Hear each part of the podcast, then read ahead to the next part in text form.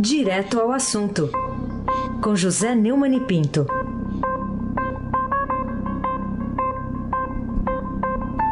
Neumani, bom dia. Bom dia, Raíssen Abac, o craque. Hum. Bom dia, Carolina Ercolim, tintim por tintim. Bom dia. Bom dia, Almirante Nelson e seu pedalinho. Bom dia, Manci Biasi. Bom dia, Diego Henrique de Carvalho. Bom dia, Clã Bonfim, Manuel Alice Isadora. Bom dia. Melhor ouvinte, ouvinte da Rádio Eldorado 107,3 FM. Ai, Zé Abaque, o craque. Todos felizes aqui com o imposto de renda, né? Estava tratando desse assunto até agora. Então vamos falar agora, Neumann, você que também é muito feliz com o imposto de renda. Aí, ó, o leão. Vamos falar de outra... saudade do meu amigo Neu Ferreira, que inventou o leão da receita. Muito bem. Que Deus o tenha lá. Aí em 1979, hein? Tá fazendo 40 anos o leão do imposto de renda pelos, pelo primeiro comercial. Ô, ô Neumann, para você, o que, que leva o presidente Bolsonaro a abrir o jogo explicitamente agora na negociação da reforma da Previdência? É, como ele fez aí no café da manhã com jornalistas, em que ele disse que o Paulo Guedes, que é o posto piranga dele, topa uma reforma que economize 800 bilhões de reais. Eu fico impressionado porque às vezes me dá a impressão que o Bolsonaro não é nem informado das coisas que o governo eh, informa. Porque é, ontem também foi o dia em que o Ministério da Fazenda informou uma reavaliação de todas as contas que foram feitas e que se a Previdência for aprovada na íntegra, da forma como o governo encaminhou a Comissão de Constituição e Justiça, a economia seria, na verdade, de 1 trilhão 236 bilhões. É, ao dizer aos, aos jornalistas é, que o, o Paulo Guedes topa até 800 bilhões, ele deu ali uma, um, uma facada, né, um corte de 436 bilhões. Né? É muito dinheiro, não sei se dá para. Eu, por exemplo, fico até meio é, encabulado de ouvir uma, uma cifra tão grande. Agora, na base da percentagem, você, da porcentagem, você vai ver que o corte é bastante grande. O, o, o Bolsonaro às vezes me, me, me transmite uma, uma impressão de que ele não se segura quando ele vai falar alguma coisa, a censura dele é mínima. Isso aí é uma coisa absolutamente desnecessária, não leva a nada. É, apenas é, produzir uma notícia que nem foi assim é, tão positiva, nem negativa, nem nada, né? É, e me dá a impressão de que é, é, como se ele fosse um jogador de pôquer, né? Que abre o jogo, que mostra a carta enquanto está jogando, que mostra a carta que tira, que mostra as cartas que tem. Até ontem no, no Estadão às 5, é, eu contei lá para os nossos é, internautas e para o Gustavo Lopes que me lembra muito meu saudosíssimo pai, que uma vez mandou a empregada dizer em casa que ele, que ele não estava, e a empregada disse que ele mandou dizer que não estava é, é uma coisa que não ajuda em nada a, negociação, porque ontem eu ouvi um, um economista dizendo na televisão que é, mais, é, é, é isso, quando você está negociando alguma coisa, nenhum dos dois que estão negociando, né, normalmente uma negociação tem que ter pelo menos dois, é, confessa até onde pode chegar, que é para poder ver se consegue um pouco mais. Né? É, eu, eu lamento, mas é, vamos fazer o quê, né? Bola para frente. Carolina Ercolim, tintim por tintim. Bom, é, o presidente da Comissão Especial da Reforma tem razão ou ele está exagerando um pouco quando diz que o presidente desidrata o projeto cada vez que abre a boca? É, o presidente da Comissão Especial da Câmara, que aí vai analisar mesmo, né? Quer dizer, antes de ir para o plenário, passa lá e o que passou por lá é que vai para o plenário. É um, é um é um deputado do, do Amazonas, do PR, chamado Marcelo Ramos. Ele, ele fez a seguinte frase: A minha antipatia pelo governo é menor do que a minha responsabilidade com a reforma. Não vou deixar milhões de brasileiros em necessidade. Todos sabemos que eu não tenho simpatia por esse governo. Basta ver meu posicionamento, ele disse. É, realmente ninguém está precisando que deputado nenhum. Esse aí foi do PCdoB, foi do PSB, né? E agora está no PR. Ninguém está precisando que nenhum parlamentar tenha simpatia pelo governo.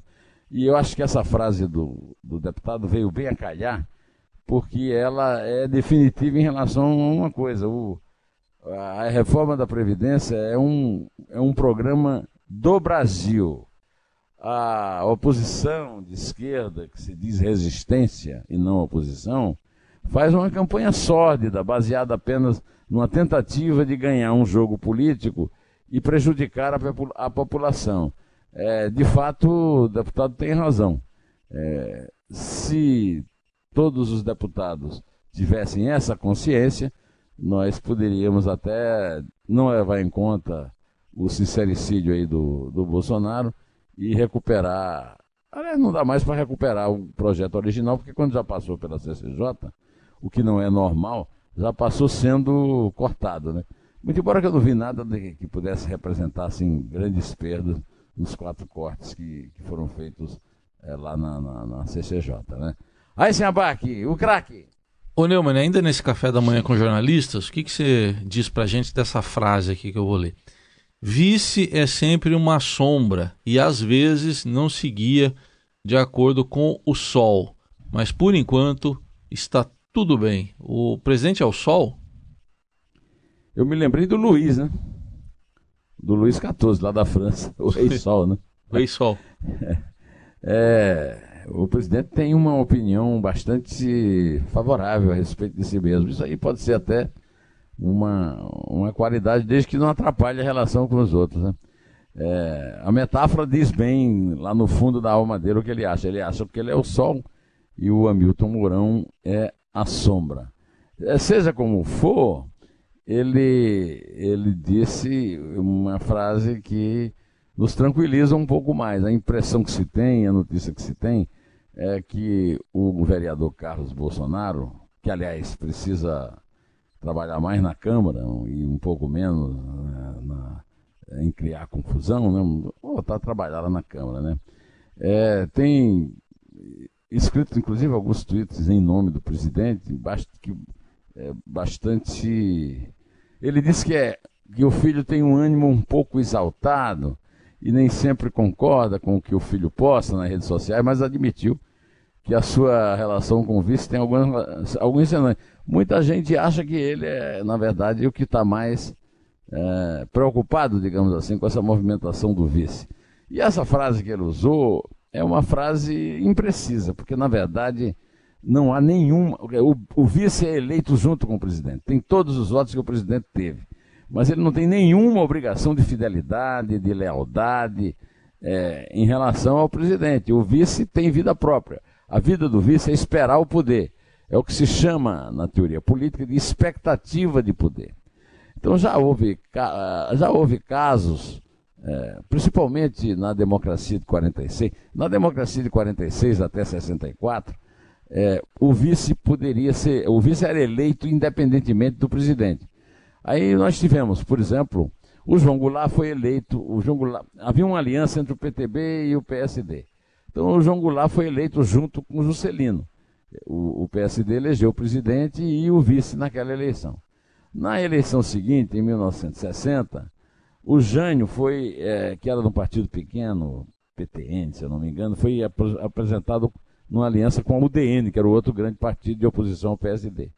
Só que o vice do, do Jânio, primeiro foi o Leandro Maciel de Sergipe, e o vice renunciou à campanha para tirá-lo, né? E depois entrou o grande liberal mineiro Milton Campos, perdeu para o João Goulart, e aí nós tivemos essa situação em que o presidente era de um partido e o vice era oposição. Agora, depois de, de da, da, da, Constituição, agora vigente de 88, é, o vice se elege junto com o presidente, mas não há nenhuma obrigação constitucional do vice é, concordar com tudo. O pessoal lá do, do clã do Bolsonaro, eles, eles, eles, ficam muito irritados quando as pessoas discordam. Discordar é, é uma coisa útil, saudável e está dentro do espírito democrático. O vice também pode discordar, por que não? É... Carolina Ercolim, tintim por tintim. Muito bem. Vamos continuar falando ainda sobre, por exemplo, Flávio Bolsonaro. Estava meio fora do noticiário, né? Mas ontem apareceu e eu queria saber se tem alguma explicação para o fato dele continuar assistindo é, para parar, aliás, insistindo em parar a investigação sobre o seu ex-assessor, o Fabrício Queiroz, embora não tenha conseguido, né? Em diversas tentativas. É, ontem foi a vez da Justiça do Rio negar uma liminar pedida pelo Bolsonaro para suspender a investigação contra o ex-assessor Fabrício Queiroz. Né? É, o senador insiste muito nisso e, inclusive, é, segundo o noticiário a respeito, apontou as razões muito semelhantes ah, àquela apresentada sem sucesso e negada por Marco Aurélio Mello, ministro do Supremo Tribunal Federal. É, quando ele reclamou que o sigilo bancário dele tinha sido quebrado sem autorização judicial. Eu não posso entender por que é que ele quer tanto proteger o Fabrício Queiroz. Fabrício Queiroz é, teve uma movimentação atípica registrada pelo COAF e o Ministério Público do Rio está investigando de uma forma muito lenta, muito pasmacenta. Agora, ao recorrer à justiça e ter negado, negado seu pedido, o senador só levanta suspeitas é, contra uma eventual participação dele é, junto com o Fabrício. Eu não, eu não posso entender por que insiste tanto, Raíssen Abac, o craque. Vamos falar agora de um bate-boca um bate além mar, né? Porque aconteceu naquele. Né, em razão daquele fórum é, que. Fórum jurídico promovido lá em Portugal pelo Instituto que tem como sócio o ministro Gilmar Mendes. O que, que motivou o bate-boca? De um lado do ministro da Justiça e da Segurança Pública do Brasil, Sérgio Moro, e do outro do ex-primeiro-ministro de Portugal, José Sócrates. Alguém tem razão nisso aí, Neune? Não, nenhum dos dois tem razão, mas o Moro tem menos. O Moro foi para Portugal. Em primeiro lugar, o que é que ele foi fazer em Portugal, nesse convescote patrocinado por empresas como a Itaipu Nacional, e, eh, e promovido pelo Instituto de Direito Público, é, que é uma, um, uma coisa assim bastante discutível, né? Um, que é uma é propriedade do ministro do Supremo Gilmar Mendes, é, e que levou muita gente, né? inclusive o Alexandre de Moraes, o nosso Torquemada do século XXI, que foi fotografado em confabulações com o Moro. O Moro é, deve saber que o Gilmar Mendes é, tinha dito, inclusive, nesse mesmo, nessa mesma ocasião, que a Lava Jato, que foi uma operação que ele, comandou, é um partido político. Então, de certa forma, é, o, o Gilmar Mendes é um adversário do ministro da, da Justiça. Ele podia ter ficado no Brasil para resolver problemas urgentes e mais graves. Não tem nada o que fazer em Portugal, principalmente num, num converscote desse, que é uma coisa é, bastante repugnante para quem paga a cota, que no fim somos nós, né? Nós pagamos as estatais que estão financiando, estão patrocinando isso, e, pá, e temos também renúncias fiscais pelos, pelos patrocínios. Né? Aí, ao chegar lá, o Moro erra de novo, ao dizer que, ao citar um exemplo envolvendo José Sócrates, que foi ministro de Portugal na Operação Marquês, que, segundo o Moro, vendo a distância, percebe-se alguma dificuldade institucional para que esse processo caminhe num tempo razoável, assim como nós temos essa dificuldade institucional no Brasil. Só que não ficou calado. Deu uma entrevista pra, para um site jurídico aqui do Brasil, né? Dizendo que o que o Brasil está a viver é uma desonesta instrumentalização do seu sistema judicial ao serviço de um determinado e concreto interesse político. É o que acontece quando um ativista político atua disfarçado de juiz. Basicamente, ele disse uma frase, é, talvez um pouco mais radical, mas bastante parecida com a do Gilmar Mendes. A frase é mentirosa e o Superior Tribunal de Justiça acaba de condenar o Lula pela terceira vez, acabando de vez com essa mitologia né, da, da perseguição e, e, e, etc. e coisa e tal. Só que é, o, o Moro falou que o outro não quis ouvir, teve que ouvir o que o outro falou, né? Carolina Ercolim, tintim por tintim. Falar um pouquinho sobre Minas Gerais, Neumani. Queria saber quais são, na, na, sua opinião, as chances do Ministério Público Federal de Minas conseguir convencer o Tribunal de Justiça do Estado a aceitar a tese de que dirigentes e altos executivos da Vale, Samarco, BHP Billington são culpados por homicídio nos arrombamentos das barragens lá de Mariana. Essa notícia, essa reação do Ministério Público foi uma reação, um, uma decisão que foi noticiada pelo Fausto Macedo é, no seu blog, no Estadão, que a quarta turma do Tribunal Regional Federal da Primeira Região do Distrito Federal decidiu por unanimidade retirar o crime de homicídio de dois acusados de envolvimento no rompimento da barragem de Fundão, que pertence a essas três mineradoras que você. Na verdade, pertence a Samarco, que é uma, é uma mineradora que é sociedade da Vale com a BHP Billington. Né? O, o Ministério Público está cumprindo o seu dever de, é, de cobrar que volte o crime de homicídio é, do rompimento dessa barragem, que se deu em 5 de novembro de 2015. Mas eu duvido que o, o, morte de 19 pessoas e uma grande perda ambiental, né? Eu duvido que o tribunal volte atrás, porque essas grandes empresas, elas têm muito prestígio, muito prestígio nas altas cúpulas da justiça brasileira. Pode ser até que aconteça uma novidade. Eu duvido, Eisenbach, o craque. Ô Neumann, vamos falar de uma figura aí também importante da política. O primeiro presidente aqui mais recente que sofreu impeachment, Fernando Collor de Mello. O que, que levou agora a Procuradora-Geral da República, Raquel Dodge, a pedir ao STF para condená-lo, ele é senador agora, a 22 anos de prisão e a perda do mandato? 22 anos, 8 meses e 20 dias em ação penal no âmbito da Operação Lava Jato.